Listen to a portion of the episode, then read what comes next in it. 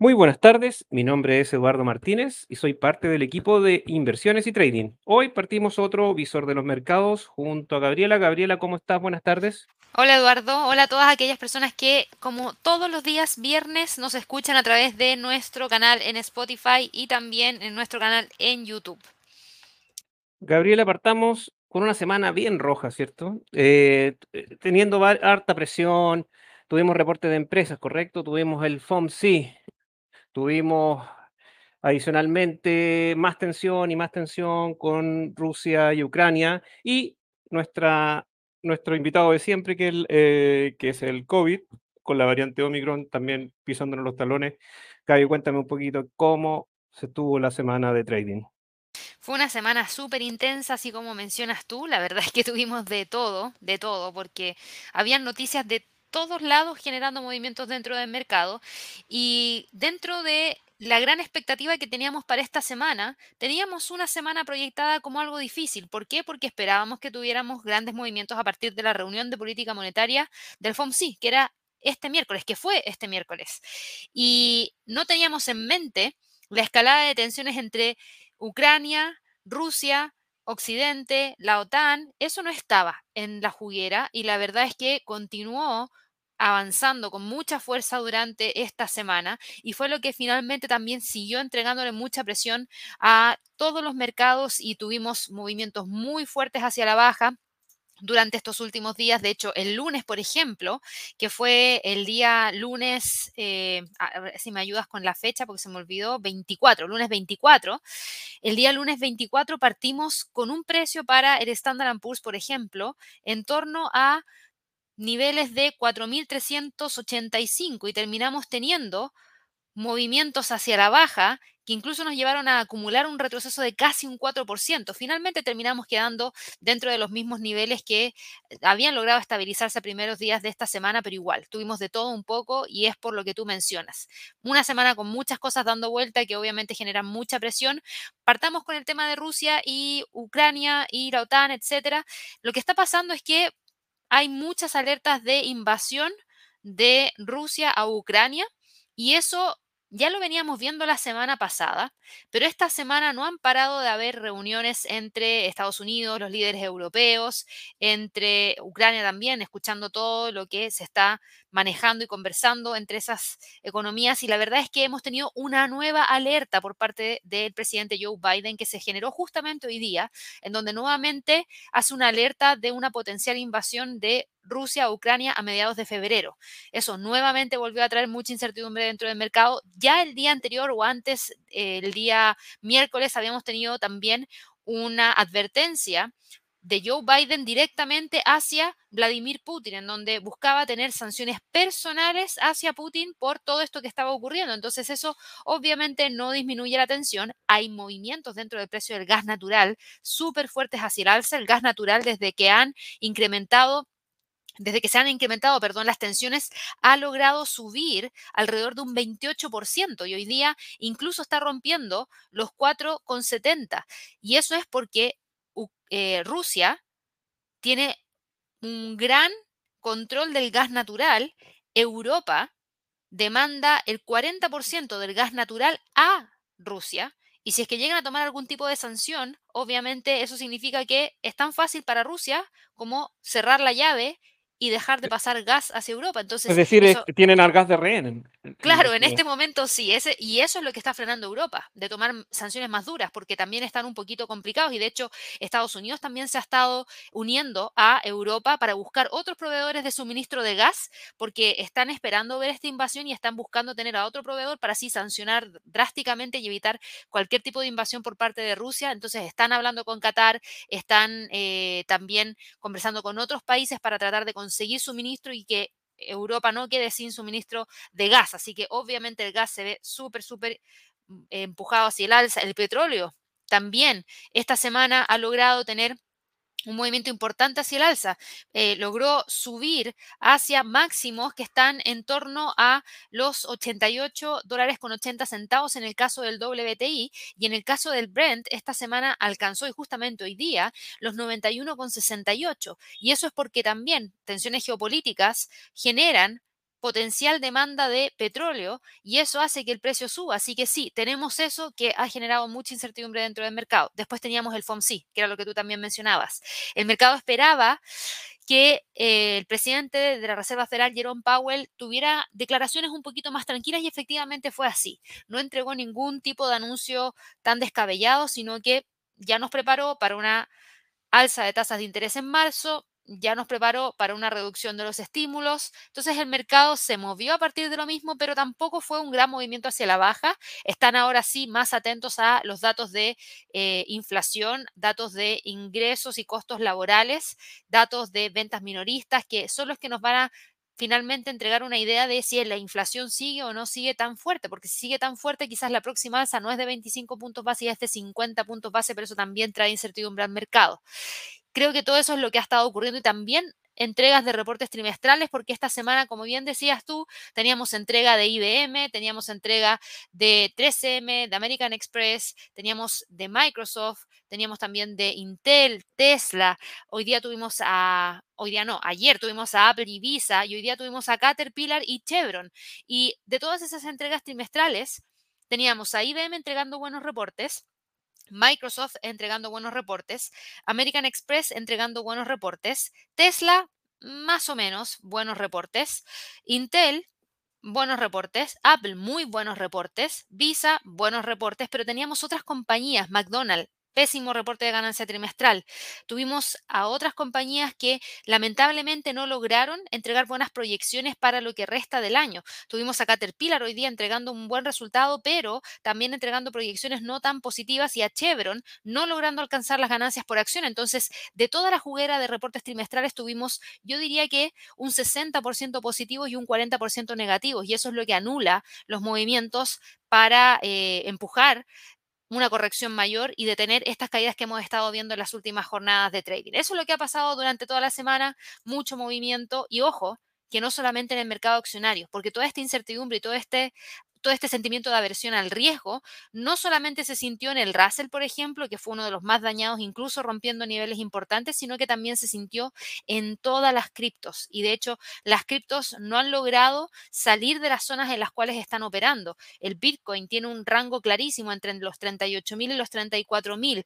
Ethereum tiene un rango clarísimo entre la zona de los 2.658 y los 2.200. Tenemos a Cardano, que también está con un movimiento también de congestión entre los 1.1535 y el dólar. Así que si te fijas, no solamente hemos tenido estos movimientos por parte de la bolsa, sino que también hemos tenido movimientos bajistas dentro de las criptos.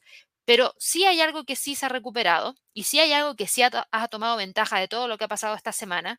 Y eso que ha tomado ventaja durante toda esta semana ha sido el US dólar. El dólar norteamericano es el más apreciado en las últimas jornadas y le ha ganado mucho terreno al euro, mucho terreno a la libra esterlina, mucho terreno al australiano, al dólar neozelandés. Al que no le ha ganado tanto terreno necesariamente ha sido a otros instrumentos que también se han visto impactados positivamente por las alzas de petróleo, como por ejemplo el canadiense, pero igual, igual el dólar está más fuerte que el dólar canadiense. Así que creo que ese sería un gran resumen para lo que ha pasado durante toda esta semana. Gabriela, antes de pasar a lo que veremos en la próxima semana, ayúdame un poquito recordemos a toda nuestra gente que vamos a estar en marzo en Ciudad de México, pero más allá de eso, recordarles que vamos a hacerlo también en, eh, vía streaming, es decir, cualquier, cualquier persona que esté en Chile, Perú, Argentina, eh, Colombia, puede también ver eh, nuestro bootcamp, ¿cierto, Gaby? Cuéntame un poquito qué es lo que vamos a ver ahí.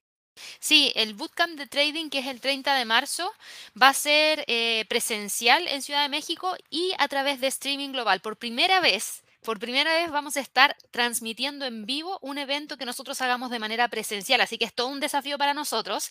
Nos hemos equipado bastante bien para tecnológicamente estar a la altura, así que vamos a tomar preguntas de las personas que van a estar presencialmente en la sala y preguntas también de las personas que van a estar a través de la conexión en streaming, así que va a estar súper, súper entretenido. Yo creo que va a ser una innovación porque no sé cuánta gente más hace lo mismo, porque creo que no es fácil y vamos a ver cómo nos va, esperemos que nos vaya sí, excelente. Esperemos, esperemos tener buena conexión, que eso es lo más importante. Exactamente, exactamente, ahí depende del hotel donde vamos a realizar el evento, pero igual nosotros vamos a tener nuestro backup. Eso sí, creo que lo más importante no es la forma en la cual vamos a llevar a cabo el evento, sino que es el contenido del evento, porque yo les he dicho, esa agenda que ustedes tienen en la página web que pueden ver completa, es una agenda que yo me he dado el tiempo de buscar otras academias de trading y ver las agendas de contenidos presenciales que están presentando y no hay ninguna igual a la nuestra.